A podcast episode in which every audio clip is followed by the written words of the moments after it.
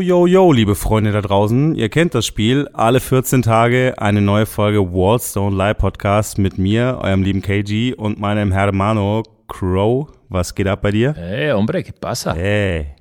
So, und jetzt ist dein Spanisch am Ende, oder? Una cerveza, por favor. Soy un periodista, kann ich noch sagen. Habe ich mal gelernt, falls man mich irgendwo als Geisel nimmt in Südamerika. Falls du den Presseausweis verlierst. Ja. In Bogota. Aber ich arbeite daran, ich arbeite daran für meinen Ecuador Graffiti Trip, der hoffentlich nächstes Jahr kommt. Aber wir wollen gar nicht so weit weg bis nach Südamerika, sondern wir bleiben in Deutschland und für diese Folge bist du extra mit deinem Auto am fucking Tönnes vorbei, trotz Lockdown, bis nach Warndorf gefahren, mein Freund. So schaut's aus. Es war ein paar Stunden Autofahrt, die ich dann auch äh, doch sehr produktiv nutzen konnte. Ich habe ein paar Podcasts angehört. Surprise. Sur Uh. Surprise, Surprise. Um dann dort in Warndorf einen Podcast mit keinem geringeren als Smo. Smo Nova aufzunehmen. Yeah. Krasse Nummer, die auch im Vorfeld, nicht nur in unserer Postbox, sondern auch in meinem Freundeskreis so ein bisschen für Kontroverse gesorgt hat und Diskussionen, wo wir hoffentlich so ein paar Leuten vielleicht ein bisschen den Wind aus den Segeln nehmen können. Ich war schwer begeistert und finde, man kann zu Recht sagen, es ist wahrscheinlich einer der besten Semi-Wild-Styler, die wir hier so haben im Lande. Aber bevor wir lang quatschen, geht's direkt ins Interview, liebe Freunde. Wir steigen in ein Auto und fahren mal eine Runde mit nach Warendorf. Wallstone Live.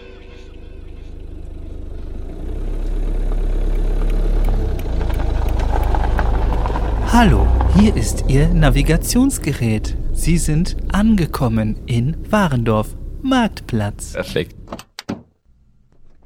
Hallo. Wallstone Live Podcast. Mir gegenüber sitzt kein Unbekannter, sondern Smo. Smo, Smo Nova. Das ist korrekt. Ja, also das ist ja eigentlich so, dass sich das jetzt mittlerweile zu Smonova irgendwie wandelt. Ich bin, eigentlich bin ich Smo, aber weil all meine Online-Präsenzen äh, Smonova heißen, ähm, was ja daraus erwachsen ist, dass meine Frau damals eingestiegen ist und sie die Nova ist, werde ich langsam zu Smonova. Ich bin auch, ich, aber ich fühle mich, ich weiß es nicht, ich bin eigentlich bin ich Smo. Klingt ein bisschen wie so ein technisches Gerät, Smo Nova. Ja, genau, stimmt. Und Smo, das klingt wie so ein, wie so ein äh, Mensch, der auf dem Schiff arbeitet. So gibt's den, den Smo und den, den Smart und den Smooth oder wie die heißen. Oder ein bisschen wie, wie Mo von den Simpsons. Ja. Ein bisschen. Jetzt warst du ja letztens erst in einem Podcast zu Gast und dieser Podcast ist nicht unbekannt, I Love Graffiti. Mit dem guten René. An der Stelle mal Shoutouts an René. Wupp, wupp. Wie war das für dich so im Nachklang? Waren da, waren da Feedbacks dabei, die dich überrascht haben? Äh, ja, ich war generell total überrascht. Also das Feedback war zu mm, 98, 99 Prozent durchweg positiv. Also auch Leute, wo ich gar nicht gedacht hätte, dass die sich das anhören, von denen ich dann nochmal so ein Feedback bekomme, dass das, äh, dass das nett und cool war. Also ich war ja, ich bin da so ein bisschen unsicher, weil ich bewege mich ja eigentlich gar nicht so lange in der Graffiti-Szene an und für sich. Ich habe das viel zu lange einfach so für mich alleine gemacht und äh, habe sehr viel hier auch in Warndorf immer gemalt. Ich glaube, ich habe zehn Jahre gemalt, wo ich das erste Mal überhaupt auf einer Jam war. Wann hast du eigentlich angefangen zu malen? Ich habe am 29.01.2001 angefangen zu malen. Das heißt, ist es für dich der Stichtag, als du das erste Mal eine Sprühdose in der Hand Ja, hattest? genau, genau. Das war, wo ich bei, äh, bei Stelter hier in Warndorf mir meine ersten Dosen gekauft habe und äh, mit denen dann äh, mit dem Fahrrad dann wieder nach Hause gefahren bin und dann in meinem Kinderzimmer das Wort Silence hingesprüht habe. Leider habe ich davon kein Foto.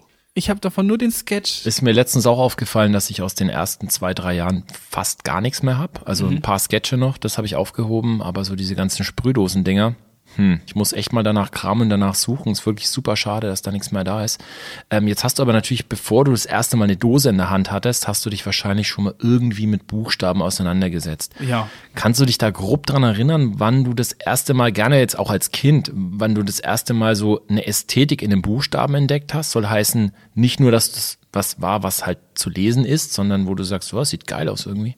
Ja, also das war, ich würde sagen, so 98 muss das gewesen sein. Da habe ich angefangen, mich mit, mit, mit Buchstaben auf dem Papier auseinanderzusetzen. Ich habe äh, Inspiration an den verschiedensten Stellen gefunden, unter anderem auch in, in Werner-Comics.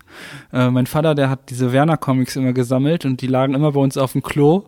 Und auf dem Klo konnte man immer Wer Werner-Comics gucken. Die hatte ich Und- lustigerweise auch, die Werner Comics, Ja. damals noch mein Bruder, natürlich weit vor Graffiti. Wie ging es dann weiter? Würdest du sagen, du bist ein Kind, was gerne gezeichnet hat? Ja, definitiv. Also ich habe ganz viel Monster gezeichnet, ganz viel Comics gezeichnet, äh, Fahrzeuge und auch ähm, ganz viel Sachen mir halt ausgedacht. Also ich habe weniger abgezeichnet, als dass ich immer schon direkt selber mir Sachen ausgedacht habe. Und äh, also malen, das war immer so mein Ding. Ich war auch in der Schule halt immer ein Einserkandidat im Kunstunterricht. Das war auch mal der Unterricht, wo ich mich am meisten wohlgefühlt hatte. Also ich war immer kreativ, malen hat mir immer Bock gemacht und äh, das war irgendwie so, ja, mein Ding. Jetzt hast du die Schule hier in Warndorf besucht.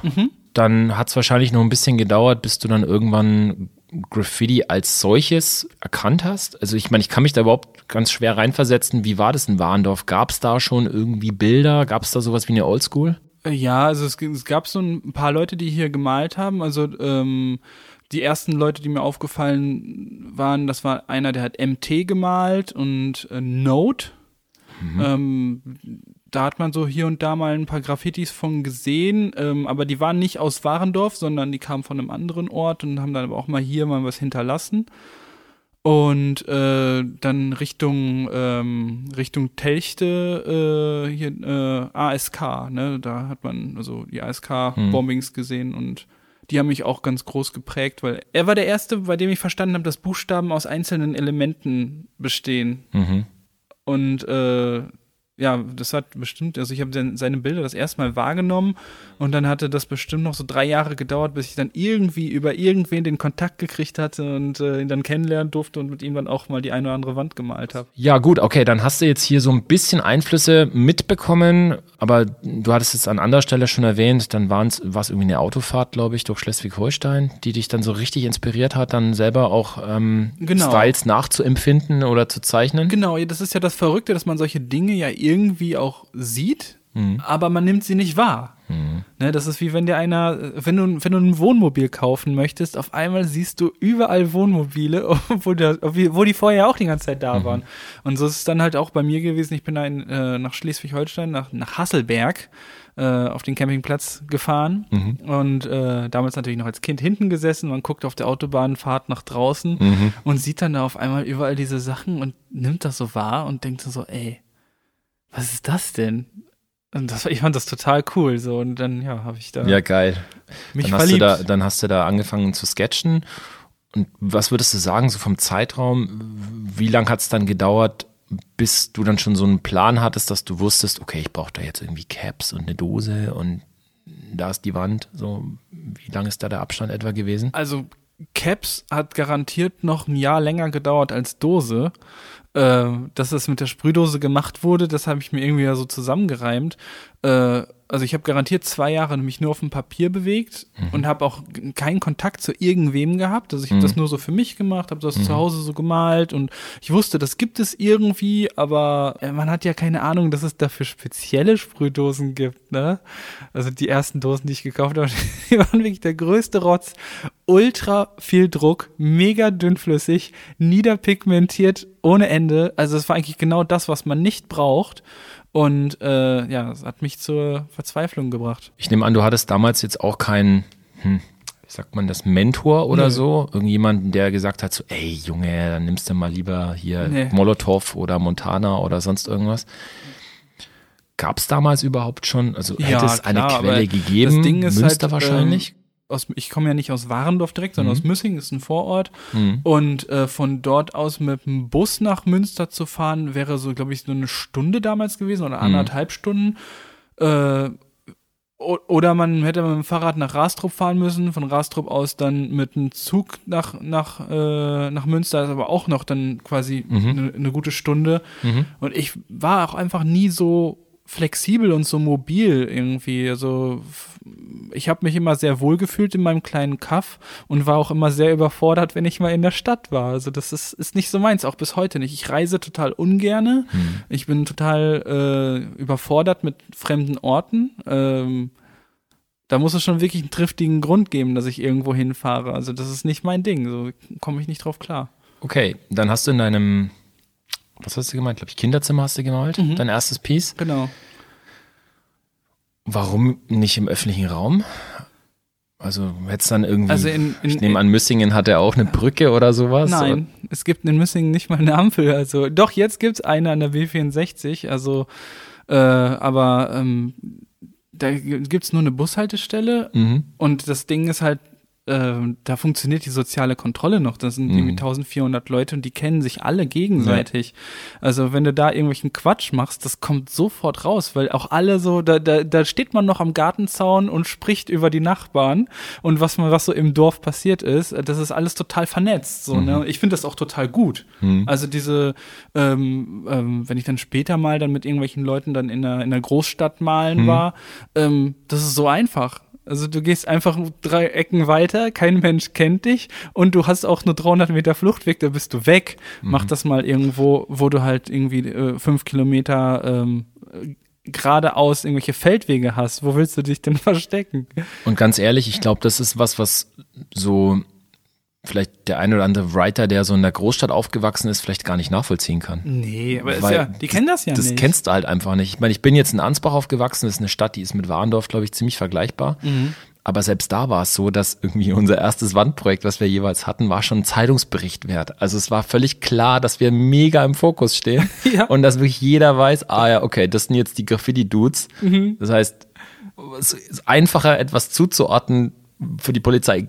Einfacher geht's ja gar nicht. Nee, so, von, von dem her kann man es vielleicht nicht so ganz nachvollziehen, wenn man nicht einen ähnlichen Werdegang hat, dass Ja. man, dass man da erstmal den, den Sprung machen muss, wahrscheinlich in die nächstgrößere Stadt, um, um so ein bisschen dann sich seine Hood zu generieren. Jetzt ähm, Smo, seit wann gibt's den Namen eigentlich? Äh, Smoke gibt's seit 2003, würde ich sagen.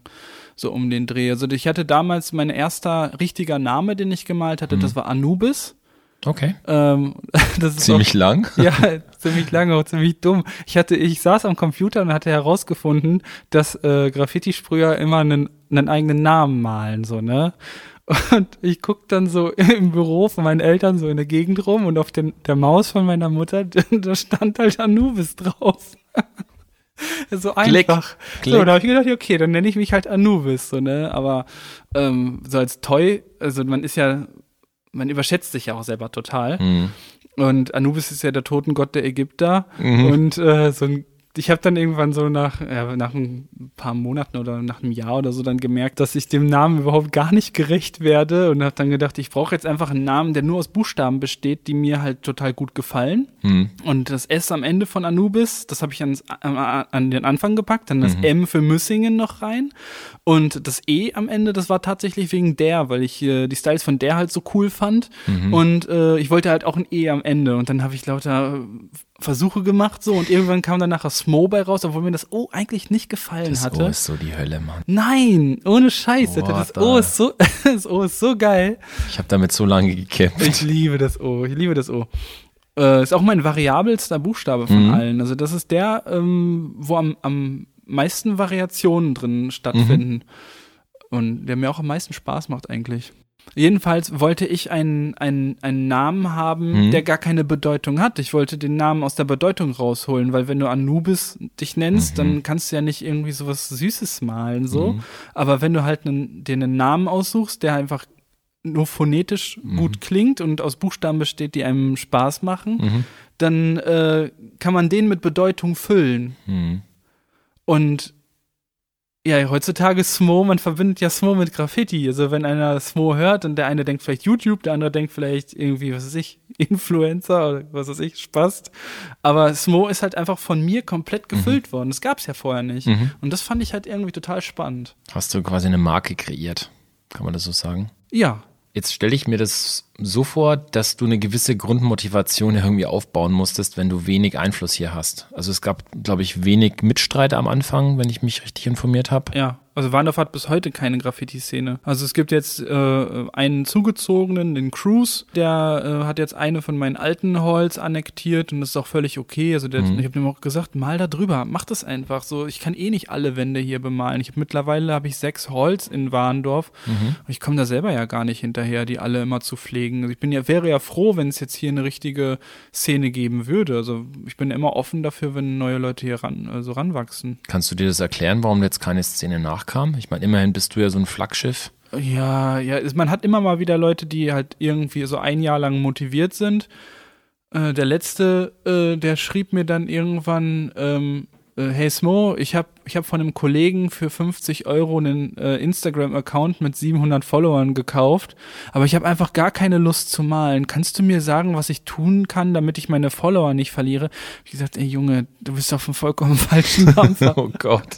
Darum geht es doch nicht. Also du musst doch Spaß am Malen haben, so, ne? Das ist ja auch völliger Quatsch. Also so, ich, ich male halt so gerne, dass es mir auch egal ist, ob alles funktioniert oder erfolgreich ist, was ich mache. Ich male halt gerne. Ja. So.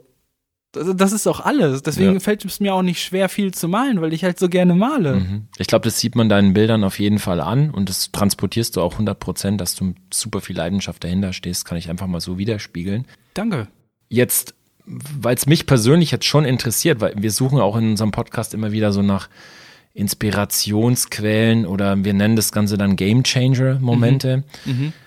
Du bist halt quasi so ein bisschen im Outback, da ist nicht viel, du musst dich selbst motivieren. Du hattest aber schon ein paar so, naja, wahrscheinlich Informationsquellen, die jetzt wahrscheinlich nicht nur das Internet waren. Kannst du mal ein paar Sachen aufzählen, wo du sagst, oh, das hat mich richtig gerockt, da wollte ich unbedingt hin oder das war was, was mich dazu gebracht hat, vielleicht noch mehr zu geben. Also die ersten Kontakte nach Münster waren richtig krass. Da gab es so eine Abrisshalle, ähm, wo man drin malen konnte. Da habe ich also wirklich teilweise äh, fünf, sechs Wochenenden hintereinander immer wieder neue Bilder gemalt.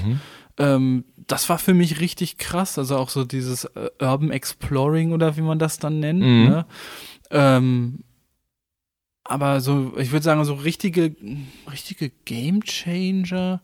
Oh, das war alles so, das war alles so ein Brei und so ein fließender Übergang in alles. Ich wüsste jetzt nicht, was ich hervorheben sollte. Ich glaube, du hast an anderer Stelle mal von ein paar Magazinen gesprochen.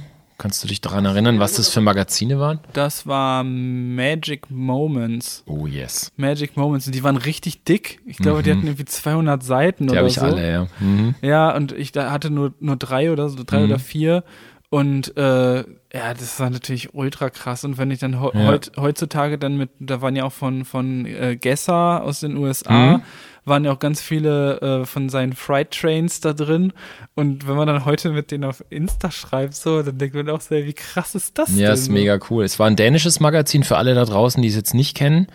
Waren auch super viele dänische Styles dabei. Also ich glaube, es Mhm. war viel Bates, viel so Sweat war auch ganz Sweat, ganz viel und wie sie alle heißen. Also es war wirklich High Level viel. Mhm. und auch schon Vollfarbmagazin auf jeden Fall. Ja. Kann ich mich dran erinnern. ja, ja, richtig gut. Also richtig gute Quali. Mhm. Und das war so, wo du sagst, okay, das hatte ich total angesprochen, nehme ich an. Ja, ja klar. Also das ist halt ein ganz anderes Level, was Mhm. man da so äh, geliefert bekommt. Aber das war auch, das war auch noch bevor ich überhaupt wirklich dann in, auch in, in Münster war und aber so richtige, so richtige Themenwände, Mhm. äh, so, das ist halt einfach, ich habe das ist das, wo ich immer hin wollte. Ne? Also eine ne richtig geile Wand, richtig geilen Hintergrund und fette Characters dabei. Würde ich genauso unterschreiben, auf jeden Fall. Ja, weil das ist so, das ist so Gibt die, nichts die, Besseres. die Königsklasse. So ja, absolut, also, absolut. Andere Mhm. sehen natürlich ähm, die Königsklasse in einer bestimmten Action oder Mhm. bestimmten, bestimmten schwierig zu erreichenden Spots, aber ähm, mir ist der Prozess und dieses all- ganze Bramborium Mhm. drumherum vollkommen egal. Ich bin so ein, so ein Ergebnismaler, Mhm. ich will ein geiles Ergebnis erzielen und das ist eigentlich, eigentlich das. Also ich, und was ich für ganz früh schon gemerkt hatte, ist halt, dass ich äh, äh, ich sammle mich selbst. So, ich, ich mache, ich male etwas und ich mache ein Foto davon und das kommt dann so in, mein, in meine Trophäensammlung rein. Also ich habe fast alle meine Styles habe ich abfotografiert, nur leider die allerersten noch nicht. Da hatte ich noch keine eigene Kamera und musste mir die von meiner Mutti leihen und ja, das war dann ein bisschen schwieriger. Okay. Wie lange hat es dann gedauert, bis du so eine, sag ich mal, richtige Crew hattest oder so Mitstreiter hattest, wo du dich auch ein bisschen, wo du Sparringspartner hattest, also so in echt? Also im echten Leben Ja. hatte ich bis heute nicht. Okay. Also, äh, von ich stimmt, das ist, ich lüge gerade. Ich bin in der Skillart Crew. Ich bin 2006 bin ich über Graffiti Art auf den Kier gestoßen Mhm. äh, und wir sind halt äh, die Skillart Crew. Nur ist es halt bei uns so, dass ich halt einfach viel mehr on fire bin als er. Mhm. So das kann man einfach so sagen. Er ist ein total ruhiger Typ. Er malt halt auch gerne, aber er hat einen ganz anderen Anspruch Mhm. und äh, Okay. ich bin immer so übermotiviert und das, ich glaube, das killt auch bei manchen Leuten den Vibe. Also ich habe schon mit Leuten zusammengemalt, die dann nachher irgendwann auch keine Lust mehr hatten, weil ich immer so, ja weiß ich nicht, ich mache halt irgendwie zu viel. Ich Ich weiß es nicht. Ich kann mir vorstellen, das ist halt für manche zu krass, so, weil die wollen halt dann eher diesen typischen Chiller-Mal-Tag haben, wo sie maximal fünf Stunden effektiv malen, Ja, genau. bisschen grillen, paar Bier aufmachen und dann halt, okay, Background ist nicht so wichtig, komm, ey, mach irgendwie eine Graustreiche und es geht immer. Ja, so, mir fällt das halt total schwer irgendwie, also einfach nur so zu malen. Also ich bin, Hm. ich bin erst in diesem Jahr oder so am Ende des letzten Jahres überhaupt erst angefangen, mich mal daran zu trauen oder mich da- dazu zu zwingen, zu freestylen. So, ich bin immer mit einer Skizze an die Wand gegangen. Ich war immer vorbereitet. Ich habe auch immer vorher die Konzepte gemacht. Ich habe die Farben bestellt, damit alle die gleichen Farben haben oder damit das, damit auf jeden Fall auch alles da ist. So, so, ich habe alles an mich gerissen immer und ja, so bin ich halt. Ja, ist ja auch geil. Hat ja auch das dementsprechende Feedback hervorgerufen bei vielen Leuten. Ich glaube, du bist ja ziemlich, ja, wie sagt man im Fokus. So bei vielen, vor allem Jüngeren, würde ich jetzt mal sagen. Nee. Meinst du nicht? Nee, überhaupt nicht. Also die Statistiken sagen, dass äh, mein Zielpublikum äh, sogar älter ist als ich. Also äh, mein Zielpublikum liegt irgendwo so bei 37 Jahren. Und das sind die meisten Leute, die mir zugucken. Und äh, so Mhm. alles unter 25, das sind nur noch 10 Prozent. Das wäre natürlich spannend nachzudenken, Und warum das- das, so ist. Und das Krasse ist, dass Mhm. äh, ähm, bei Doke, wir hatten, wir hatten miteinander Mhm. unsere Statistiken und so, diese Analytics ver verglichen und er hat halt fast nur unter 18, ne? also ganz, ganz viele Mhm. und die können sich mit mir überhaupt gar nicht identifizieren, da bin ich schon wieder zu alt wahrscheinlich. Das ist ein Punkt, auf jeden Fall. Ich würde mal ganz gerne auf den Punkt Cruise zurückkommen. Ja. Ich habe es schon rausgehört, für dich sind Cruise jetzt nicht super elementar wichtig, beziehungsweise kann man sagen, du hast vielleicht noch nicht die richtigen Mitstreiter gefunden. Ja. Vielleicht, eventuell. Du malst aber jetzt auch eine Crew, habe ich gesehen, ZNC. Das ist, glaube ich, ein internationaler Verbund. Kannst, Ja. du, da, kannst du dazu kurz was sagen? Ja, also das ist auch ganz, ganz easy eigentlich. Äh, der Slacker, also Slacksatu auf Instagram, ähm, der hat mich angeschrieben Mhm. irgendwann, meinte so, ja, hier, wir sind ZNC und äh, internationale Crew und ähm, hast du, hast du äh, Bock bei uns mitzumalen? Ich Mhm. habe mich dem Moment einfach total geschmeichelt gefühlt, habe so ein bisschen geguckt, was die so machen Mhm. und war auch total äh, beeindruckt von den Zahlen, von den großen Zahlen, so wo ich ganz neu auf Instagram war, da waren ja jeder, der über 20.000 Follower hat, der schon direkt ein König Mhm. und äh, für mich ein unerreichbares Ziel und äh, da habe ich gedacht, ja krass, Alter, das sind voll die Kings, ey, die, Mhm. die schreiben mich hier so an, auch total doof, irgendwie so naiv. Und äh, ja, und seitdem äh, repräsente ich äh, die ZNC-Crew. Ähm, ich habe den A1 aus Schweden, der hat mich auch hier schon in Warndorf besucht. Und das war auch der einzige ZNC-Crew-Mitglied, was ich je getroffen habe äh, in, im echten Leben. Aber wenn ich dann mal eines Tages reisen würde, da gibt es eine schöne WhatsApp-Gruppe, wo wir uns alle mal gegenseitig austauschen, Mhm. dann kann ich in fast jedem Land halt irgendwen finden, äh, bei dem ich unterkomme und mit dem ich malen kann und so. Und das ist natürlich auch schon super viel wert, ne? Du hattest jetzt vorhin kurz erwähnt, dass Reisen für dich nicht so ein großes Ding ist, weil Nee. du gerne nicht so gerne reist.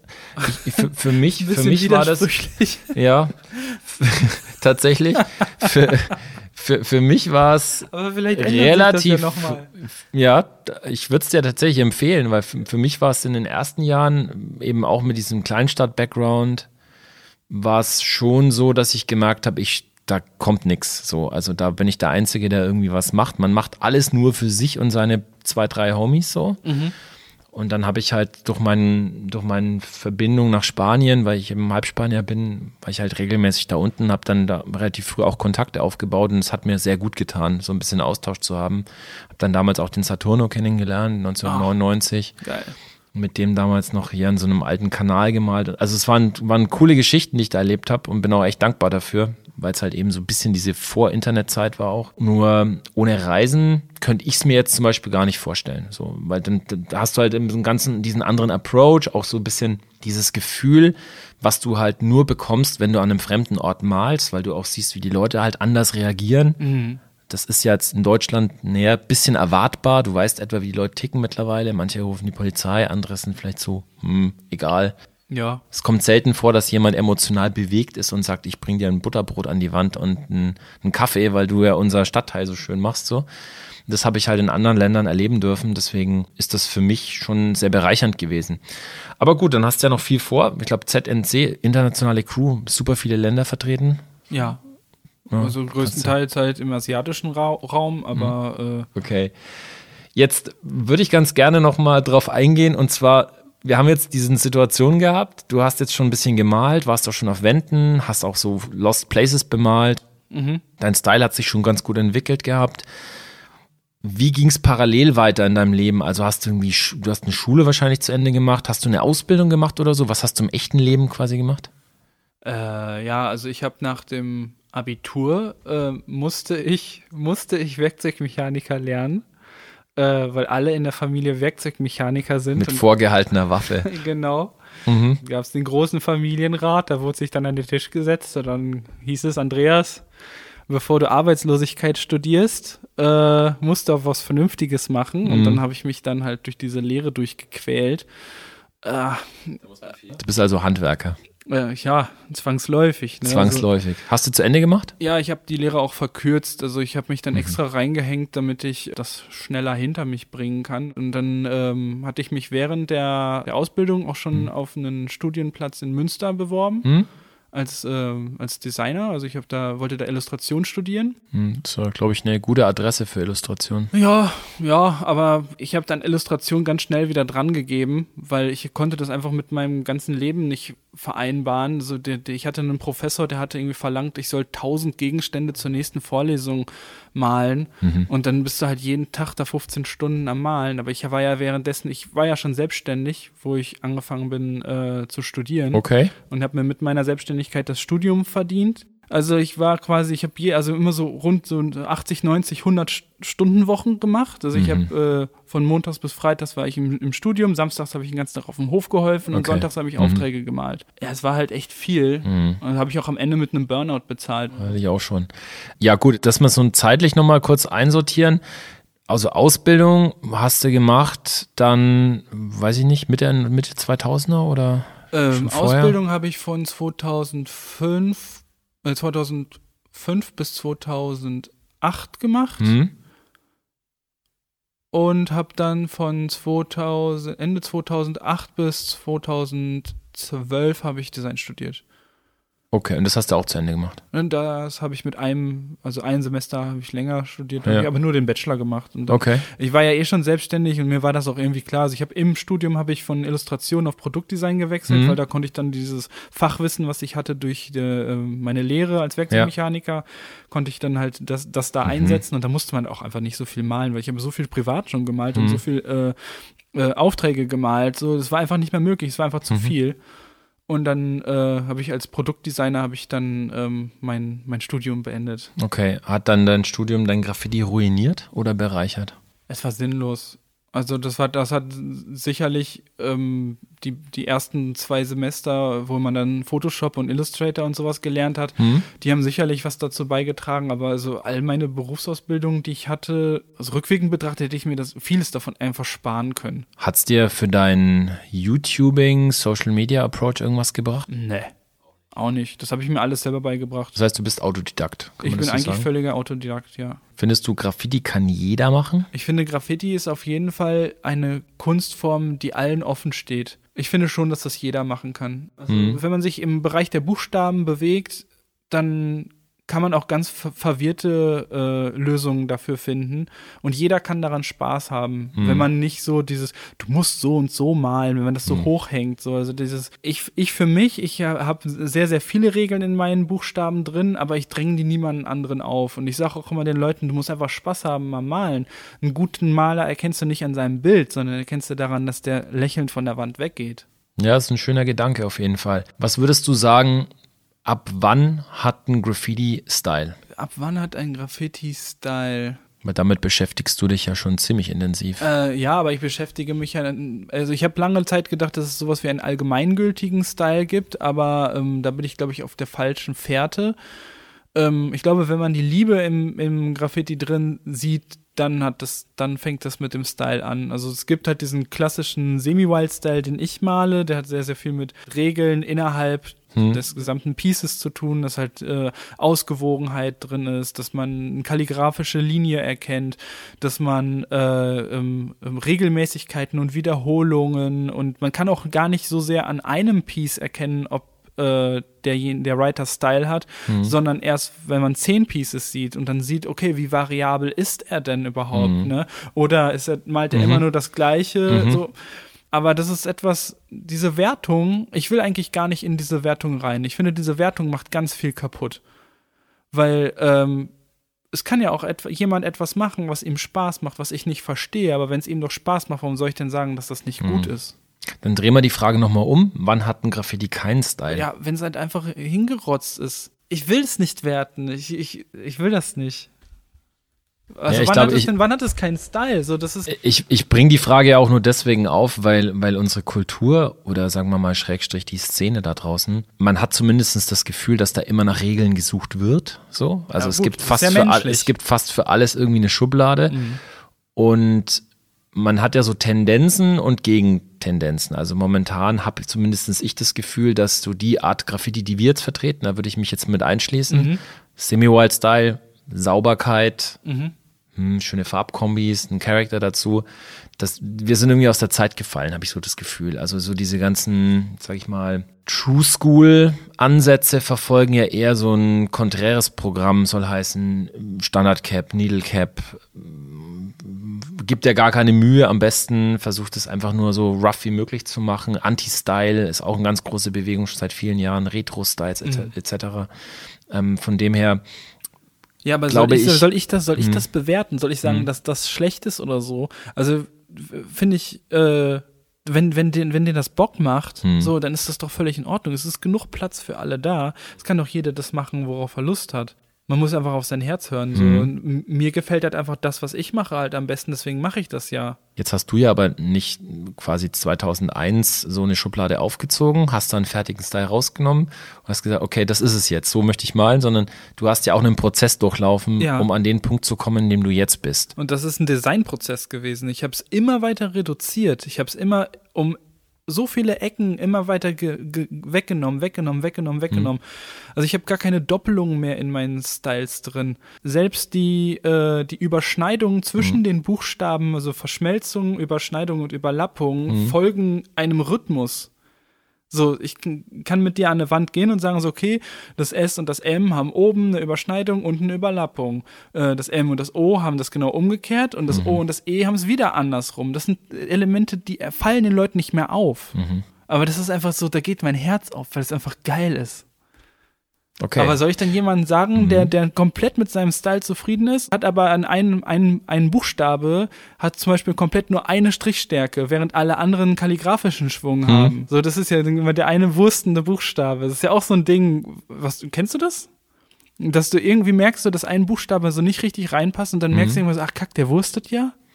das Wort Wursten habe ich jetzt noch nicht verwendet, glaube ich, aber ich glaube, ich kann es nachfühlen, was du meinst. Aber soll, soll, ich, soll ich dann sa einfach sagen, so, ja, das ist jetzt nicht gut oder so? Das weiß ich nicht. Also ich will es nicht werten. Also wo fängt Style an, wo hört Style auf? So, das ist, das ist. Ich das- meine, Geschmackssache gibt's natürlich so. Also Ja. ich glaube, das wäre schlimm, wenn es nicht so wäre. Ich, ich persönlich verfolge den Ansatz oder wenn es darum geht, sage ich mal, wenn ich mir so die ganze Bandbreite mal anschaue, was es da draußen so gibt, dann bin ich ja froh, dass es so viel verschiedenes Zeug gibt. Mhm. Also wäre schlimm, wenn alles sich in einem kleinen Bereich aufhalten würde. Sondern es ist toll, dass es New York Style gibt. Es ist toll, dass es Semi-White Style gibt. Es ist super cool, dass es Simple Styles gibt oder so 80er Retro-Dinger. Ich kann so viel feiern.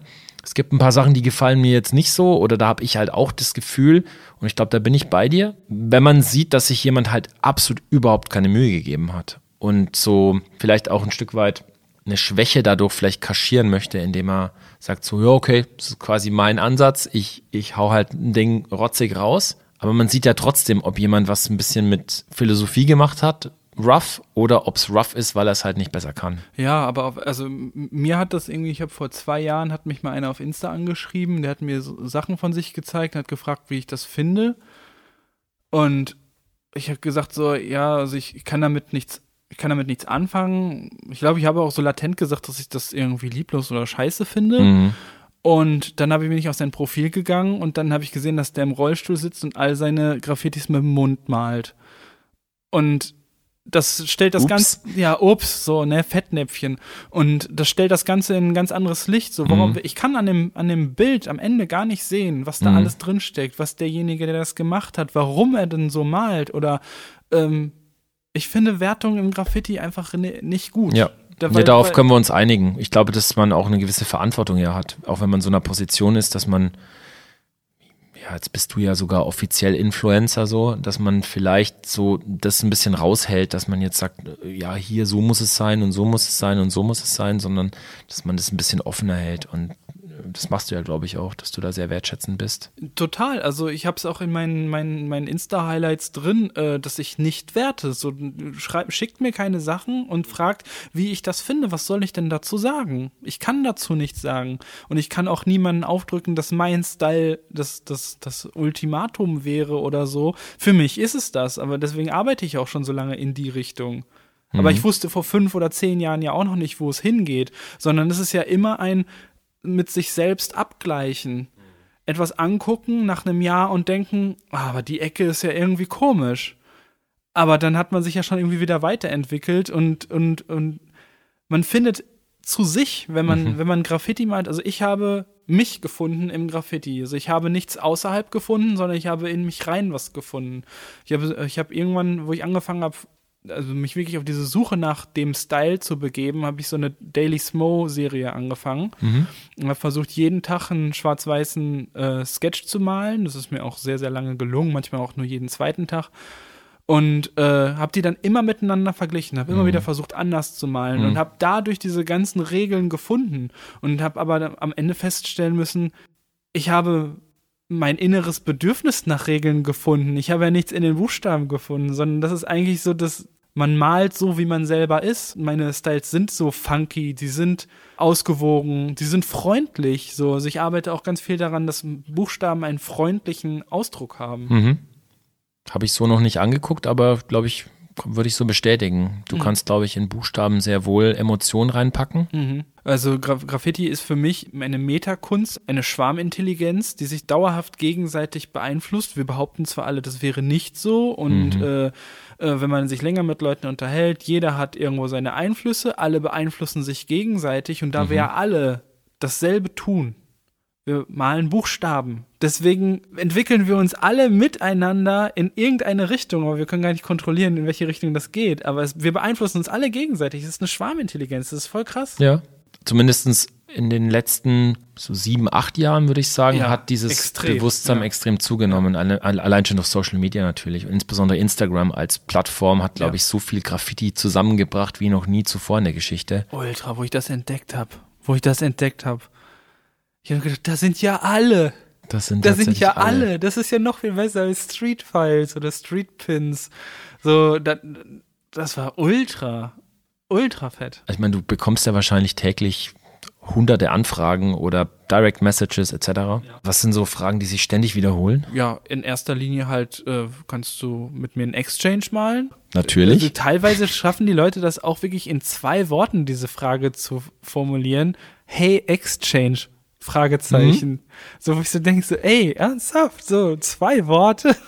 Na, natürlich dann, dass die Leute mir Sketches schicken Ja. und ob ich die bewerten könnte und ähm, ganz viele Fachfragen. Also das ist ähm, zur Gartenwand oder zu Mhm. ähm, ähm, Klarlack in letzter Zeit. Also ich glaube, ich habe in den letzten sieben Mhm. Tagen bestimmt 30 Leuten Antworten auf Klarlack, ge Klarlack gegeben, Ja. Klarlackversiegelung. Da muss ich dich nach dem Podcast auch mal fragen. Mhm. Ich habe auch ein paar Fragen an dich. Aber da bist du mittlerweile echt ein Lexikon, glaube ich, was so Fachfragen angeht. Ja, aber ich habe auch Leute, also ich habe ich hab so ein, so, ein, so, ein, so ein Hintergrundnetzwerk von auch anderen ähm, Auftragssprühern und wir schieben uns immer gegenseitig Sachen auch zu. Hm. Und wenn dann einer irgendwas schon mal mir beantwortet hat und ich weiß es gar nicht mehr so genau, dann delegiere ich auch diese Frage weiter und wir helfen uns alle gegenseitig. Also das ist cool.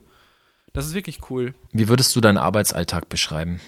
Also wie ist dann so ein normaler Tag im Leben eines Smo? Der, der normale Tag im Leben eines Smo ist jeden Tag anders. Und ich, äh, ich habe mal vor einem Jahr ist das schon her, da habe ich mal einmal 400 Quadratmeter äh, Holzstruktur auf Kunststoffbänke gemalt. mein Gott. Und das war bei einem Lackierer hier in der Nähe. Und äh, da sind wir morgens um 5 Uhr angefangen. Und äh, dann hatten wir mal bis bis 16 Uhr nachmittags gearbeitet oder so und hatte dann frei. Und das, ich habe das so genossen. Ich habe das so genossen, jeden Tag A, nicht zu denken, nicht jeden Tag an eine andere Umgebung zu gewöhnen, die Leute zu kennen, das Gleiche zu tun, so, so quasi Fließbandarbeit. Ja. Also ich habe das wirklich gefeiert. Also das war wirklich für mich wirklich so wie, so wie Ausruhen so im Kopf, weil es teilweise ist es wirklich, ich kriege irgendwelche Stromkästen, ähm, die, ich, die ich bemalen soll. Also ich mache meistens mache ich so zwei Aufträge in der Woche, Mhm. ne, so manchmal auch drei. Und zwischendurch dann kommt dann noch mal irgendein Porträt, was man dann digi- digital zeichnet. Das macht man dann abends nach Feierabend noch Mhm. oder so. Und ähm, da sind man hat immer andere Orte. Ich habe das schon gehabt, dass ich dann mitten in der Fußgängerzone in einem Stadtteil, der also schon so la latent asozial ist, also ich sage jetzt auch nicht, wo das war, und ich musste halt mein ganzes Material, musste ich so 500 Meter transportieren, weil ich einfach da nicht näher rankam. Und überall waren schon so Kids, die quasi darauf gelurt Geil. haben, mein, mein, meine Klamotten zu klauen. Und ich habe dann quasi die einzelnen Kisten und alles immer so 30 Meter und bin hin und her gelaufen, habe das immer so in 30 Meter Schritten so vier, fünf Mal gemacht, bis ich dann da war und genauso auch wieder zurück. Das klingt jetzt, klingt jetzt nicht unbedingt nach einem Traumjob, wenn ich ehrlich bin. es ist nicht so cool, wie man sich das so vorstellt. Ne? Ja. Also ich habe ganz viel mit Anschleifen zu tun, ich habe ganz viel mit ähm, Multitasking zu tun, dass man äh, Anrufe von irgendeinem Kunden bekommt, wo man aber auch in dem Moment gar nicht weiß, wer, wer ist das überhaupt, um welchen Auftrag geht es denn eigentlich gerade. Aber man steht aber gerade oben auf einem Gerüst und ist dann da am Malen. Gab es auch schon Aufträge, die du nicht angenommen hast, weil du gesagt hast, das sorry, das geht gar nicht. Ja, also jetzt äh, von letzte Woche habe ich noch einen richtig guten Deal bekommen für ein Online- Online-Casino. Das unterstütze ich nicht. Das ist auch für kein Geld, weiß ich nicht. Weil da ist ja kein, kein Gewinn dahinter. Also du, da werden so viele Leute, werden so hart abgezockt mit Online-Casino. Äh, das ist auch eine Welt, in der ich mich noch nie begeben habe. Also ich war noch nie in einem Casino, will ich auch niemals rein. Ich hätte auch viel zu große Angst, dass ich auf der Stelle süchtig bin. Und äh, sowas, das lehne ich dann ab oder dann auch mal für ein, für ein, für ein Bordell hatte ich auch schon mal einen Auftrag, habe ich auch Okay. abgelehnt. Wo Tiere gequält werden, Mhm. wo es Kindern nicht gut geht, wo Menschen irgendwie äh, in den Ruin getrieben werden oder sowas. So solche Sachen, die mache ich nicht. Aber alles, was, deswegen, ich habe auch kein Problem damit, total belanglose Sachen zu machen, wie Mhm. irgendwelche Bienchen oder so irgendwo hinzumalen. Denn äh, auf der offenen Straße, der, der Otto Normalverbraucher ist ja auch kein, kein Kunstkenner. Hm. Und wenn man da irgendwie was total abstrakt, mega geiles malt, die können damit nichts anfangen. Aber wenn die was erkennen können, man kriegt so viel, so ultra positives Feedback. Du hast es vorhin irgendwie erwähnt gehabt, dass man mal in einem anderen Land essen und trinken Hm. oder so. Ich habe schon ganze Körbe mit Essen und Trinken bekommen. Äh, ich habe an einem, Auftrag, äh, ich habe am Ende, ich habe da heulend gestanden, weil ich so eine warme und positive Energie bekommen habe von den Mhm. Leuten, die mich da, ich habe dann einen, einen, einen Stromkasten zu einem Stall umgemalt Mhm. und äh, die eine Frau, die da gewohnt hat, die hat mir morgens dann immer schon so einen Korb dahingestellt, da waren geschmierte Brote und da war eine Thermoskanne mit Kaffee und so und nachmittags, wenn sie von der Arbeit kam, haben wir noch geschnackt und ich hatte ihr erzählt, dass wir gerade eine Tochter bekommen haben und hat ihm als Abschiedsgeschenk ein, ein Kleidchen geschenkt, ne? Ich konnte nicht mehr. Ich konnte nicht. Es war so schön. Und solche Begegnungen habe ich äh, wirklich sehr häufig, sehr häufig.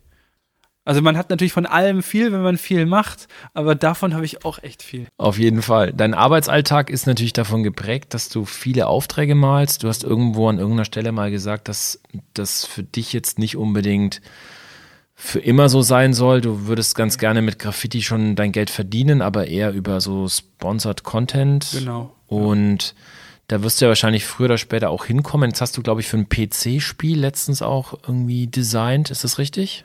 Also ich habe mal für Spider-Man Hm? äh, PlayStation 4 Spiel habe ich mal was gemacht und habe jetzt für ein neues äh, Mhm. Graffiti-Spiel, ähm, wo man tatsächlich durch die Stadt läuft und äh, Graffitis verteilt. Ich Mhm. weiß aber, ich weiß aber ganz wenig darüber. Man hat ja am Anfang immer diese Geheimhaltungsverträge, die man Ja. unterschreibt. Hast das Gameplay noch nicht gesehen quasi? Und nee, das, das wird gar nicht verraten. Du kriegst halt nur, es ist ein Spiel ungefähr so wie, und dann wird irgendein Name genannt. Und da ich überhaupt nie Computerspiele Mhm. gespielt habe, groß, äh, kenne ich das dann auch nicht. Aber wenn die Leute Graffiti haben wollen, so, dann kriegen die gutes Graffiti. Fertig. Wenn du da so ein Briefing bekommst, jetzt irgendwas zu gestalten für so, ein, für so eine Marke, hast du da noch Einflussnahme oder ist es schon sehr genau? Nee, die lassen mir immer totale Freiheit. Ja. Die sagen, äh, ähm, bei dem letzten Spiel, äh, da durf, durfte ich dann auch äh, äh, Tags entwickeln für die einzelnen Spielernamen und äh, da waren dann, dann auch teilweise Namen von Sprühern, so wo ich gesagt habe, so, ey, ganz ehrlich, ihr könnt ihn nicht so nennen. Dann habe ich einfach die Spielernamen geändert, die haben das Tag einfach nicht von mir bekommen und die waren total happy. Ja, geil. Wann ging es mit dem YouTube-Thema für dich los? Das war 2016. Meine beiden Jungs waren ganz klein und ich war wirklich in einer totalen Sinnkrise gewesen. Es war also so schlimm gewesen, dass ich äh, auch schon aufgehört hatte, Graffiti zu malen. Ich bin dann schon in, in die Kunstrichtung gegangen und habe äh, sehr äh, popsurrealistische Sachen gemalt. Ich, ich konnte keine Buchstaben mehr malen. Damals war ich einfach so unter Druck, weil ich wollte halt einfach diese Auftragsmalerei. Ich wollte, ich wollte das durchziehen. Und auch wenn es so einfach gewesen wäre, in dem Moment einfach zu sagen, so weißt du was, ich bewerbe mich jetzt irgendwo als Produktdesigner. Ich hätte in jedem anderen Job, selbst an der Supermarktkasse, hätte ich mehr Geld verdient als damals so, ne? Und äh, das war eine richtig, richtig, richtig, richtig schwere Zeit. Dann habe ich irgendwie nach Perspektiven gesucht und habe dann gedacht, so, nee, ganz ehrlich, ich muss einfach nur mehr Welle machen. So, ich kann, ich will aus Warendorf nicht weg, aber wenn ich mich nur auf Warendorf verlasse, so, dann bin ich irgendwann der, der, der Dorfmaler. Dann bin ich hier der Dorfmaler und dann auch das Dorf bestimmt auch den Preis. So, du, du kannst in Warendorf kannst du nicht für einen Auftrag 10.000 oder 15.000 Euro oder sowas nehmen. Das geht gar nicht. Also war die Entscheidung, einen YouTube-Kanal zu launchen, eine wirtschaftliche Entscheidung. Das war eine wirtschaftliche Entscheidung. Ganz klar, ich wollte das, ich wollte mich branden, ich wollte mich äh, einem größeren Zielpublikum präsentieren, ich wollte meine Sachen dokumentieren und habe aber ganz viele super tolle Nebeneffekte dabei gehabt. Also mich hat YouTube zum ganz großen Teil mit dem Prozess äh, ver, ver, vereint. Also ich hatte vorher ganz große Probleme. Ich habe immer gegen die Zeit gearbeitet, weil nur das Resultat am Ende für mich wichtig war. Und jedes Hindernis, was zwischendurch passiert ist, war immer ein Problem. Aber wenn man ein Video aufzeichnet, dann macht es den kompletten Prozess vollkommen, weil du das ja aufzeichnest. Und wenn zwischendurch was schief geht, dann hast du das auf einmal nachher im Video drin, weil ja der ganze Prozess ja ein Resultat ist. Super interessant. So, da habe ich auch wieder total viel über mich auch Ja. Ich glaube, das sieht man deinen Videos ja auch an, dass du so ein Storytelling-Element drin hast. Musstest du da über deinen Schatten springen? Also wie groß war die Hemmung, da dann dich wirklich so zu exponieren? Ich kann mich noch erinnern an mein erstes YouTube-Video. Ich, mein erstes YouTube-Video sollte ein iPad Pro Tutorial werden. Das erste Video, wo ich dann zu sehen bin. Ich hatte das iPad Pro 2015, das allererste. Und äh, dann irgendwann Mitte 2016 wollte ich dann das erste und dann habe ich dann angefangen, hatte die Kamera auch auf mich. Ich bin ganz rot geworden, nur weil eine Kamera auf mir drauf ist. Und wollte dann anfangen zu erzählen. Und irgendwann mittendrin musste ich aufhören und dann ich, ich habe hab das Video noch auf dem Rechner. Dann gucke ich so in die Kamera und so, warum erzähle ich das überhaupt? Wen interessiert denn das überhaupt? So, das ist so geil. Ja, aber äh, so nach und nach und Hattest du da Vorbilder oder irgendwelche Einflüsse, dass du sagst, so da, das hat dir gefallen? Also hattest du bei der Konzeption deines YouTube-Contents ich habe irgendwie? kein Konzept. Okay.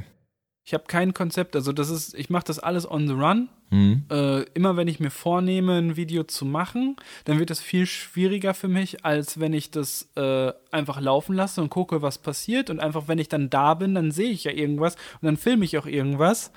Und irgendein Video wird es am Ende schon werden. Das ist ja alles auch total subjektiv.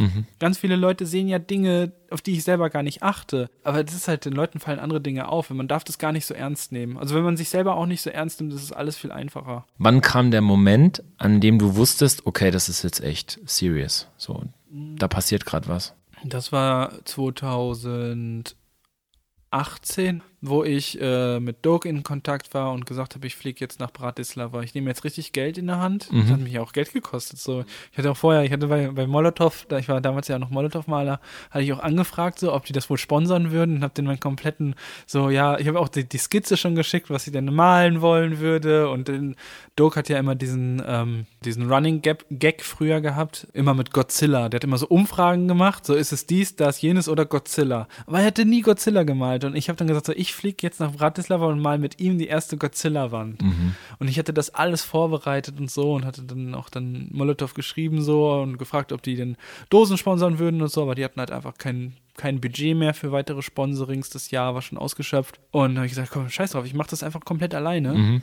und äh, bin da hingeflogen, hab da gemalt, hab ein richtig krasses Video geschnitten und hab super viel gelernt. Und das war quasi eigentlich so für mich, also es wäre fast das Ende gewesen von meiner YouTube-Karriere. Es war so krass. Ich bin nach Bratislava hin und Doug hat mich dann im Auto abgeholt. Mein Englisch war damals ja noch schlechter, als es heute ist.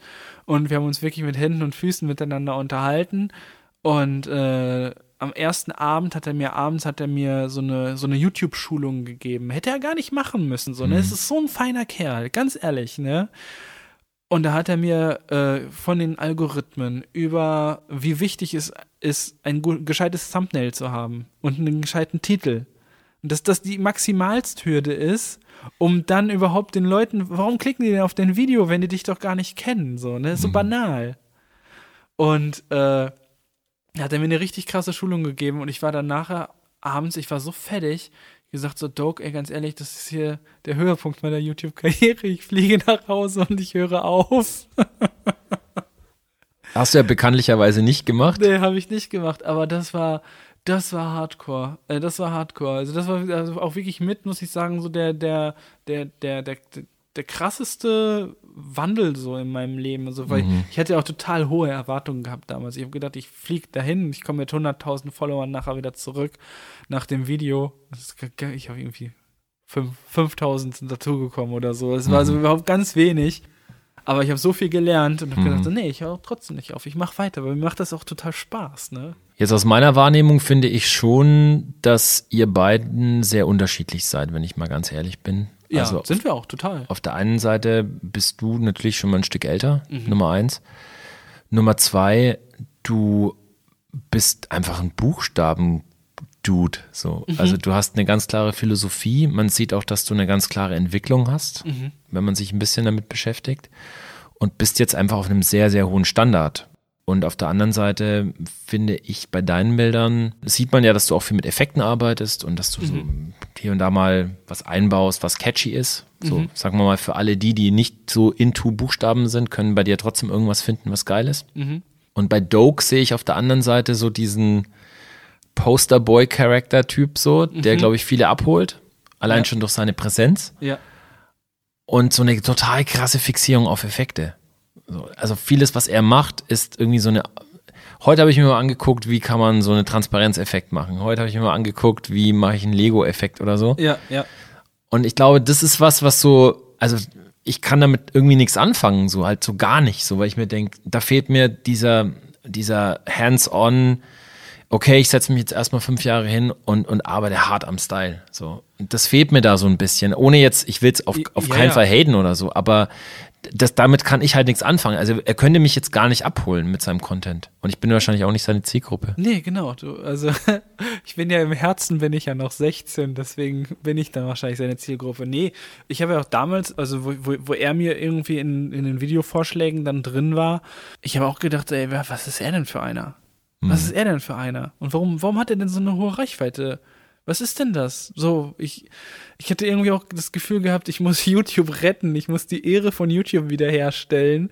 Und äh, ich habe einen richtig großen Einfluss auf ihn. Wir sind wirklich äh, zwei, dreimal die Woche sind wir am, am Telefonieren und äh, wir sind richtig gute Freunde. Und natürlich, der ist halt auch einfach viel jünger. So, was soll er denn machen? So, der ist halt zehn Jahre jünger als ich. Vor zehn Jahren war ich auch noch nicht da, wo ich jetzt bin. Wird er stark gehatet eigentlich für das, was er macht? Mhm, Also nicht, äh, auch nicht viel. Na klar, also jeder hat ja Hater. Also Man kriegt auch manchmal, ich hatte letzte Tage hatte ich jemanden, der wollte, der hat mir so äh, geschrieben, was er mit mir machen würde, wenn ich ihm über den Weg laufen würde und äh, welche Knochen er mir brechen würde und wie das Knacken und so. Ich denke so, ey, ganz ehrlich, der gibt sich voll die Mühe, so voll lange zu schreiben. Und da habe ich mir so echt so, mir wirklich auch die Zeit genommen, habe mich da bedankt dafür, so, dass ich so, ey, ganz ehrlich, du hast dir für diese Wortwahl und so hast du dir bestimmt zehn Minuten Zeit gegeben, so, ne? Gut, er hat da nicht jetzt nicht drauf geantwortet mehr, so, aber äh, weiß ich nicht. Also, es gibt Ja. halt totale, totale Spastis irgendwie da draußen. Gibt es für dich einen Moment, wo du sagen würdest, da fängt Sellout an? Gibt es das überhaupt? Nee. Graffiti war immer schon Sellout, von Anfang an. Das ist über die Medien, ist es zu uns hingekommen. Die ersten, du konntest ja gar kein Graffiti konsumieren, ohne den eine Videokassette zu kaufen. So, was willst du mir denn erzählen? Das war immer schon, Graffiti war immer schon ein Produkt. Und in diesem Produkt wird einem aber erzählt, dass du es für Fame machen musst. Die Leute, die das illegal betreiben, die, die stoßen eine so maximale Wirtschaftskette an, von den Reinigungsbetrieben zu den Sokos, zu den Richtern, zu den Anwälten, zu den Polizisten, zu den äh, ähm, Transport äh, äh, Tra Unternehmen und den Reinigungsherstellern und dem Personal und äh, die, die Deutsche Bahn, die sich, die sich äh, mit Subunternehmen selber die Steuern reinwäscht, ähm, weil sie ihre Subunternehmen so ultra hoch bezahlt und der Quadratmeter dann mit 100 Euro abgerechnet wird, äh, obwohl das nur 1,50 Euro ist, ein Quadratmeter Graffiti zu entfernen. Das ist ein maximaler Wirtschaftsmotor, der ja am Ende nichts zerstört, sondern der ja nur auf einem ästhetischen Anspruch basiert, der uns die ganze Zeit durch die Medien immer wieder eingetrichtert wird. Wer sagt denn, dass deine Hauswand weiß sein muss? Mhm. Ist doch Quatsch. Wer sagt denn, dass Brücken äh, grau sein müssen? Ist auch Blödsinn. Und, und wenn du gerne malst und wenn du damit dein Geld verdienen kannst, ja, dann mach das doch einfach. Lass dir doch nicht von den Leuten um dir rum erzählen, dass Graffiti immer auf der Straße bleiben muss. Ich hatte das Glück, dass mir das nie einer erzählt hat, aber ich hatte dafür auch einfach nicht den, die Kontakte so, so sehr in, in die Szene. Und deshalb, also für mich, ich finde, Sellout, Sellout gibt's nicht, weil wenn du, wenn du an Sellout glaubst, dann überlässt du die Lücke, die du füllen könntest, anderen, die es schlechter machen. Hm. Und ich finde es gut, dass ich gute Styles in, in, in äh, Computerspielen integriere, dass ich gute Styles, also aus meiner Sicht gute Styles, jetzt bin ich doch in der Wertung, scheiße. Aber dass ich den Style, den ich halt einfach vertrete, dass ich den überall reinsneaken kann. Mhm.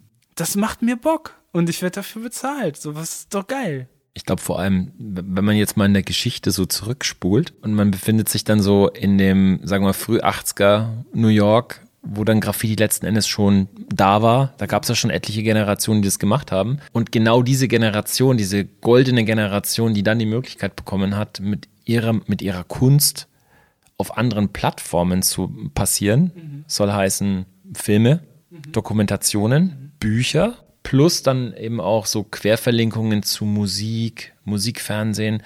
Ich meine, das waren die ersten, die da zugeschlagen haben und gesagt haben, ja klar verdienen wir mit unserer Kunst Geld, was geht ab? Also erst einmal haben wir, wir haben halt nix, so, das ist Ja. genau das, was, nach, nach dem wir ja streben. Genau. Auch Hip-Hop hatte von Anfang an, finde ich zumindest, den Ansatz, dass man da irgendwie eine Karriere draus strickt oder sich irgendeine Perspektive entwickelt, Ja, um halt aus diesem Teufelskreis zu entkommen. Und ich finde, das ist so, als es dann mit dieser Welle nach Europa kam, dieses Phänomen, da wurde das quasi aufgesaugt und wie du sagst, dann wurde das so ein bisschen nahezu religiös zu, zu etwas erhoben, wo man sagt, es muss halt genauso stattfinden und nur so ist es echt. zum Glück bin ich auf dem platten Land aufgewachsen und kon konnte, ich, ich habe zum Beispiel auch nie Wildstyle und diese ganzen Sachen gesehen. Ich habe das bis heute nicht gesehen. Ich hätte das mir ich, vor zehn Jahren bestimmt irgendwann erfahren, dass man das gesehen haben muss. Habe gesagt, bis jetzt habe ich es nicht gesehen, dann gucke ich mir das jetzt auch nicht mehr an. Ja, gut, ich meine, so als Zeitdokument, als, als Geschichte ist es schon gut, ich- dass ich- man weiß, dass es das gibt, finde ich. Ich habe es mir ja schon angeguckt, aber ich glaube auch wirklich nur einmal. Ich finde, Wildstyle ist mit Abstand einer der schwächsten Filme in dem Bereich. Star Wars finde ich schon ein wichtiges Zeitdokument, muss ich sagen. Aber was natürlich noch viel, viel mehr wiegt, ist dann tatsächlich, dass zum Beispiel so eine Generation wie jetzt ein, ein Quick oder ein Scene, die haben ja dann auch schon in den 80er Jahren Europa Bilder verkauft oder eben haben, wurden durch Galerien vertreten, wurden auch als Street Art wahrgenommen. Und ich glaube, das ist was, was man nicht so sehen möchte, wenn man jetzt dieser True School Adaption halt angehört, dann möchte man das wahrscheinlich am liebsten irgendwie wegwischen, dass ja die Jungs letzten Endes auch schon eine, eine Form von Sellout in Kauf genommen haben oder Selling in Kauf genommen haben. Ja, Sellout ist, das ist, das ist ein ganz, ganz fieses Wort. Das ist ein ganz, ganz fieses Wort, das eigentlich Missgunst aussagt. Das ist, das ist einfach nur unfair. Das, ist, das sagen Leute, die den Auftrag nicht haben, die sagen dem anderen, das ist Sellout. Das ist genauso wie die Leute, die den, die Reichweite nicht haben, sagen, das, du bist aber nicht real. Es gibt halt diese, diese äh, Kriterien, die, die nicht bemessbar sind, wo es keine Einheit für gibt äh, ein richtiger Mann sein, ein, ein, richtig real sein, äh, ähm, äh, nicht Sellout sein oder so. So, das ist einfach total subjektiv. So, das kann man überhaupt gar nicht, das gibt's keine Maßgröße für. Und, das, und dann rede ich auch über sowas nicht. Das ist einfach nur Missgunst und Neid. Ich glaube, ein Aspekt, den man vielleicht noch mit reingießen kann in diese ganze Suppe, und da, da kriege ich auch öfters mal mit, dass es da Probleme gibt, ist, dass es für einen bestimmten Teil einer Szene vielleicht dieses rebellische Element haben muss. So nach dem Motto, ich nehme mir das Recht und mache Dinge, ohne dass ich dafür eine Erlaubnis habe. Oder ich will vielleicht ganz bewusst der Gesellschaft irgendwie einen Spiegel vorhalten wobei das jetzt weniger Stylewriting wahrscheinlich dann ist am Ende des Tages, sondern mehr so politisches Message-Graffiti, so. Und das macht in der Stadt ja auch voll Sinn. Das macht ja in der Stadt auch voll Sinn, wo einem da die dicken Betonbunker hingesetzt werden und irgendwelche Funktionsbauten, die einfach nur hässlich und schnell hm. und aus Betonguss Kacke dahingesetzt mhm. werden.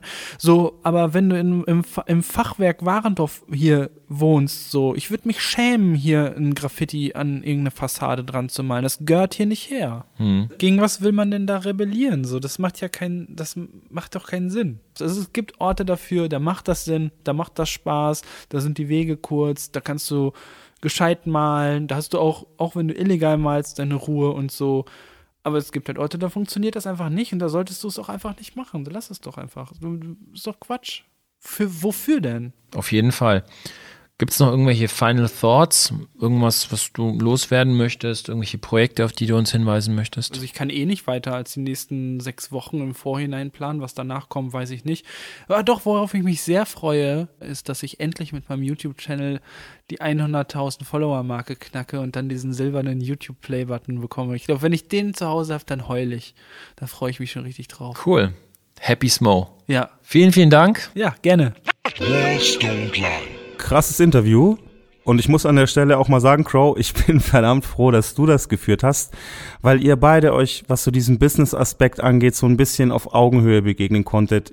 Ich, der das Graffiti-Ding nicht zu meinem Beruf gemacht habe, hätte diese Fragen gar nicht so stellen können wie du, glaube ich. Deswegen nochmal danke, dass du dir den, den weiten Weg auf dich genommen hast, um das Interview mit ihm zu führen. War eine coole Nummer. Aber, Freunde, ihr wisst, was jetzt Phase ist. Nach dem Interview kommen nämlich immer unsere One-Liner. One-Liner. Hey, Smo, let's go. Die erste Frage. Smo ohne Nova wäre? Smo. okay, macht Sinn. Dein größter Einfluss im Graffiti war? Cantu. Warum?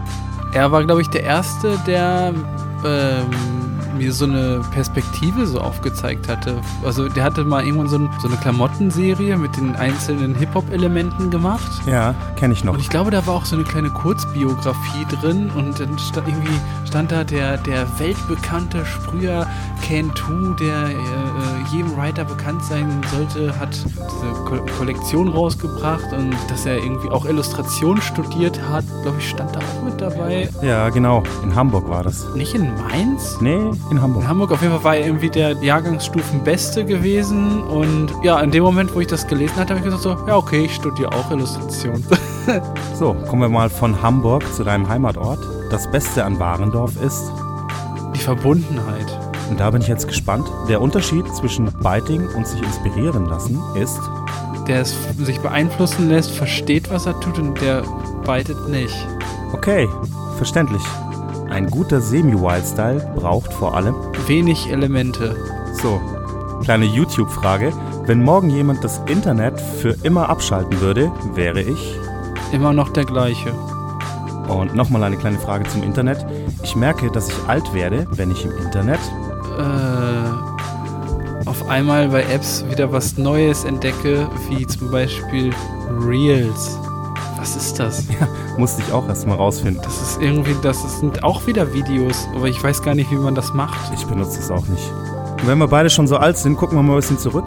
Der größte Unterschied zwischen meiner Jugend und der der Kids heute ist, dass ich in meiner Jugend froh bin aus heutiger Sicht, dass die nicht alle eine Kamera dabei hatten. Ja, true story, Mann. Ey, ohne Scheiß, Alter. Ey, du konntest früher einfach noch hemmungslos besoffen sein und irgendwelchen vollkommenen Nonsens machen. Und heute musst du ja immer Angst haben, dass irgendeiner dich filmt. So, das finde ich ganz schlimm. Das finde ich ganz schlimm für die Jugend heutzutage. Weil die können gar nicht so richtig aus sich raus. Wir haben früher, wir haben Sachen angezündet. so. Und jetzt kommt wieder unser Klassiker. Wenn Graffiti ein Gericht wäre, dann wäre Ey, es... die Frage, die ist von mir. Wisst ihr das eigentlich? Die habe ich vor einem Dreivierteljahr habe ich das auf Instagram gepostet und habe lange darüber referiert. Ohne Scheiß? Ey, hands down, ich schwöre, wussten wir wirklich nicht. Aber dann hast du ja bestimmt eine geile Antwort parat. Eine Pizza Margarita.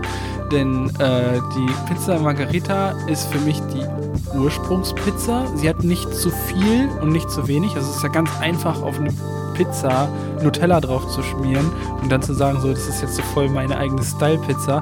Aber es geht darum, halt einfach eine richtige Pizza zu machen.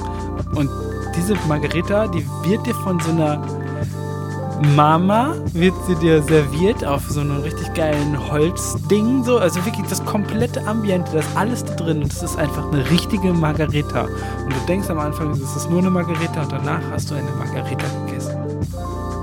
Und wenn Graffiti diese geile Margarita wäre, was wäre dann Street Art? Ähm, Pommes Mayo.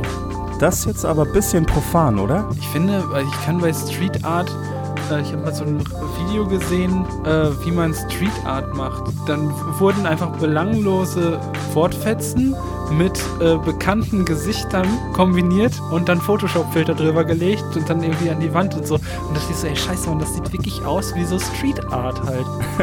Geil, Mann. Kann ich mir voll vorstellen. Das ist ein bisschen so wie dieser Songtext von Jan Böhmermann, den die Affen im Düsseldorfer Zoo geschrieben haben. Das ist alles so random zusammengewürfelt. Ne? Bei mir ist aber auch das Problem, ich beschäftige mich einfach viel zu wenig mit Street Art, als dass ich eine fundierte Meinung zu Street Art haben könnte. Also es gibt halt auch wirklich geile Sachen.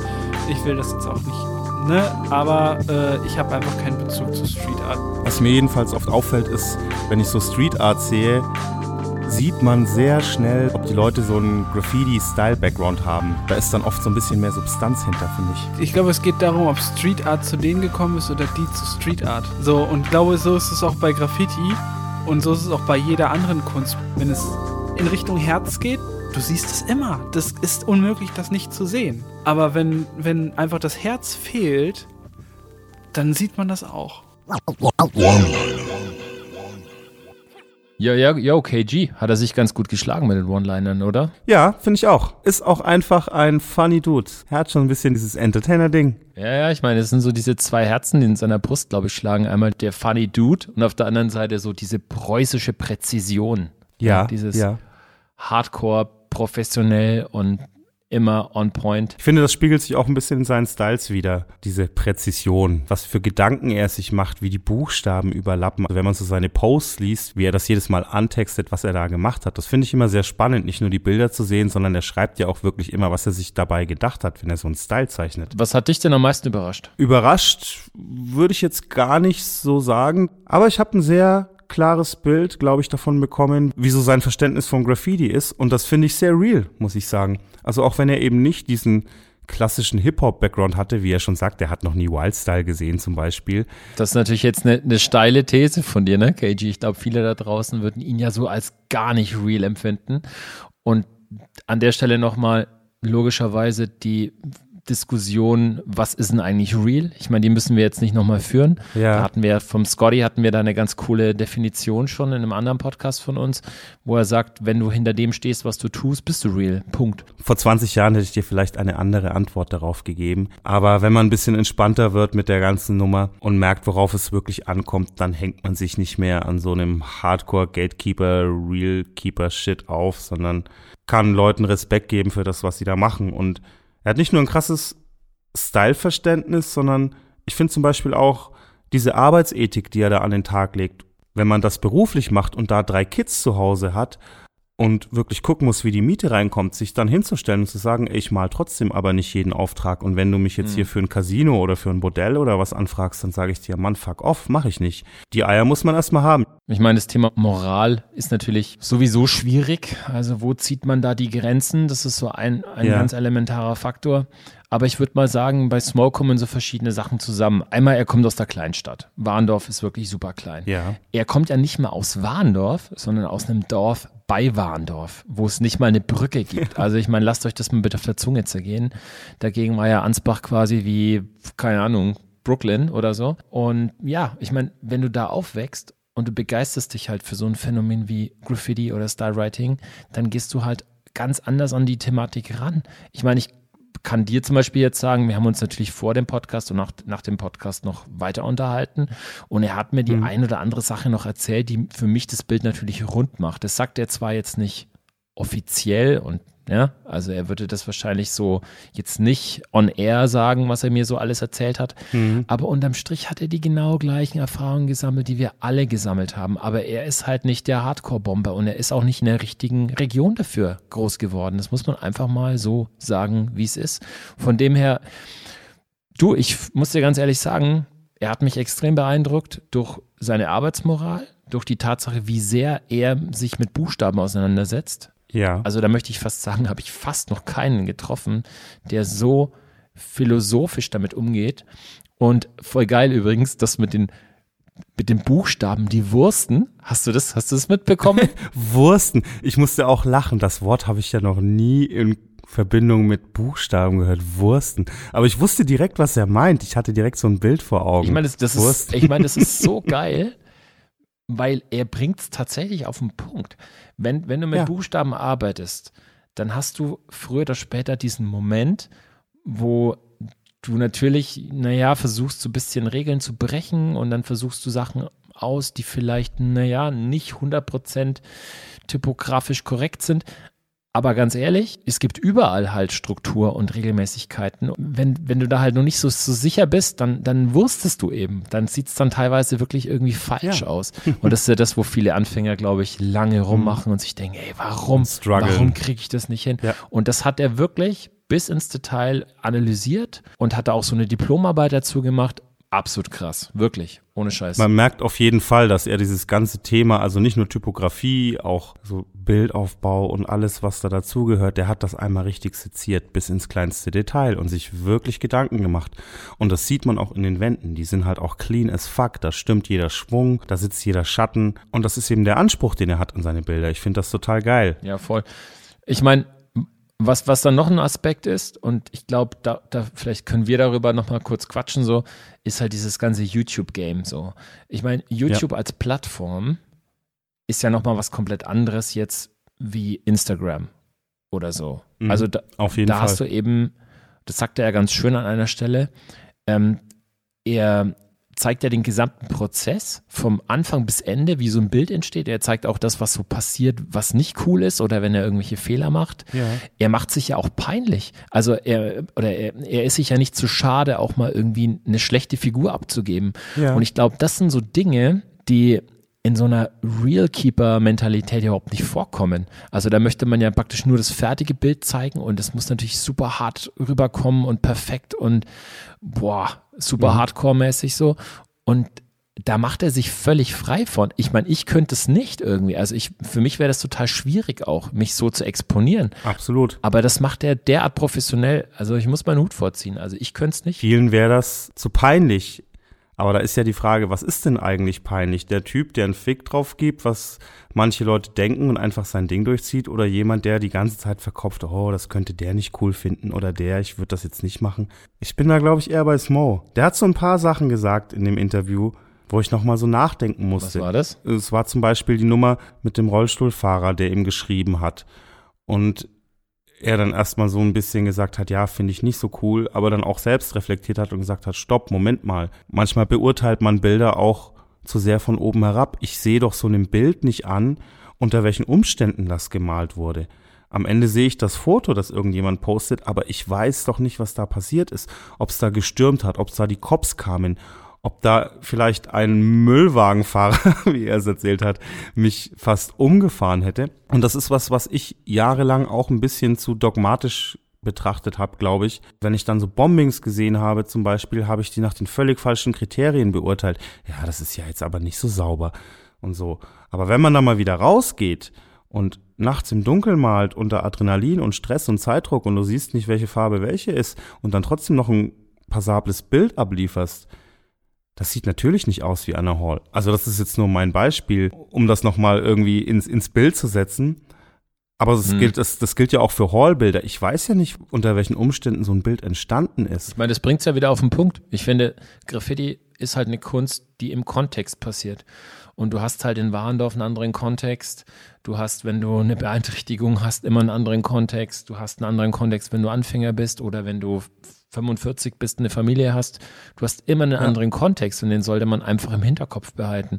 Ich finde es übrigens auch total cool, was er zum Thema Sellout gesagt hat. Also für, er meint ja, für ihn gibt es keinen Sellout.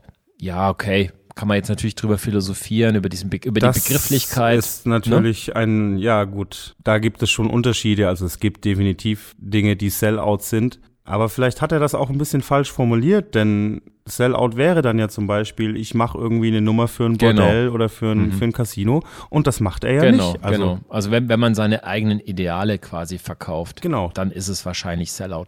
Aber diese Sellout-Keule, die ja immer wieder geschwungen wird, sobald Leute irgendwie was machen oder sich eine Karriere aufbauen oder Geld verdienen mit dem, was sie da tun, mit der Graffiti-Kunst, die sie dann verbreiten, das wird, und das hat er, glaube ich, echt ganz cool auf den Punkt gebracht, diese Keule wird ja meistens von den Leuten geschwungen, die halt einfach neidisch sind, die halt grün Ja. vor Neid sind, da draußen sitzen, sich ihre Fingernägel abkauen, weil sie sich denken, scheiße, warum habe ich diesen Job nicht? Warum mache ich diese Workshops nicht? Warum habe ich nicht?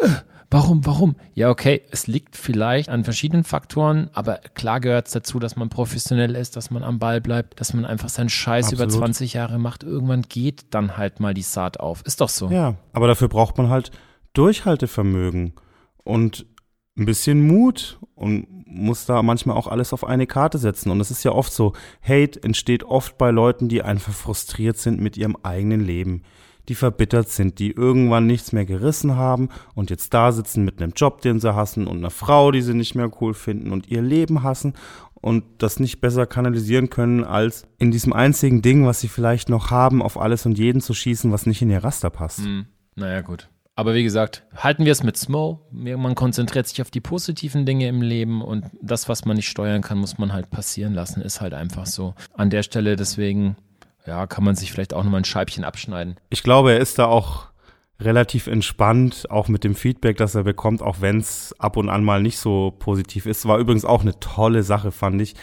wie er so diesen Hatern den Wind aus den Segeln nimmt, als ihm da dieser Typ geschrieben hat, ich brech dir alle Knochen und er sich, das fand ich total süß, sich wirklich die Zeit nimmt und hinsetzt und meint, hey, voll lieb, da hast du dir ja richtig Mühe gegeben und mir extra diese lange Nachricht geschrieben, das muss ja voll Zeit gekostet haben und dann kommt immer nichts mehr. Und das ist eigentlich die beste Art, mit Aggressionen umzugehen. Das ist auch was, was ich in meinem Leben immer wieder festgestellt habe. Also wenn Leute mich lauter anschreien, dann rede ich immer leiser und ruhiger, um das wieder runterzufahren. Und das funktioniert eigentlich meistens ganz gut. Nicht immer, aber in der Regel ist das eigentlich die beste Art, mit so einem Agro-Negativ-Feedback umzugehen. Entspannt und freundlich und ja, Small-Style. Eine Sache, die ich so ein bisschen anders sehe als er, ist dieses Verständnis von Crews. Da bin ich vielleicht dann doch noch zu sehr in meinem Hardcore-Hip-Hop-Film. Ich könnte zum Beispiel nie einer Crew beitreten, wenn ich die Leute nicht kenne. Hm. Also da könnte egal wer anrufen und mich fragen, ob ich der Crew joine. Ich würde sagen, ja, lass erst mal treffen. Und wenn wir uns treffen und Freunde sind und gut miteinander können, dann würde ich auch diese Crew malen. Für mich ist eine Crew immer noch was, was ich mit Stolz und Würde trage und das steche ich mir auch unter die Haut. Und das sind Menschen, die mich für den Rest meines Lebens begleiten in der Regel. Auch wenn man vielleicht mal ein bisschen den Kontakt verliert oder so. Aber mein Crewverständnis ist eben dann doch ein anderes. Da geht es um, um Freundschaft und Kameradschaft. Nicht, dass es nicht legitim wäre, so eine internationale Crew zu malen. Und wenn er da Bock drauf hat, ist das total cool. Aber mein Ding wäre es nicht. Ja, gut, ich glaube, das sind wir halt einfach anders sozialisiert worden. Für Ja. uns war dieses Crew-Ding irgendwie ein Stück weit Teil dieser gesamten Romantik, die da mitschwingt, mit dieser ganzen Kunst. Das ist so ein Gang-Ding bei mir. Ja, das, Das ist aber auch das einzig Negative, was ich jetzt wirklich sagen kann, so summa summarum. ich glaube, das gibt's bei dem halt nicht. Das interessiert ihn einfach nicht. Gibt auch keine Straßengangs in Warendorf. Wahrscheinlich nicht. Wahrscheinlich nicht. Ja, auf jeden Fall starke Nummer. Schön, dass du wieder heil zurückgekommen bist aus dem harten Warendorf, mein Freund. Und ein paar Bilder hast du auch noch mitgebracht vom Smo für unseren Blog. Die packen wir natürlich wieder rein, wie immer. Ich hoffe, ihr habt alle schon mal auf unsere Seite geguckt, www.wdl.rocks. Die frickeln wir immer extra noch zusammen. Kurz vor dem Release sitzen wir da immer nachts und müssen das Zeug noch einpflegen. Guckt da gerne mal drauf. Da findet ihr immer alle Links, unsere schöne Gallery, natürlich alle Folgen. Und selbstverständlich auch die Playlist, liebe Freunde. Denn auch Smo hat uns eine kleine Playlist gegeben.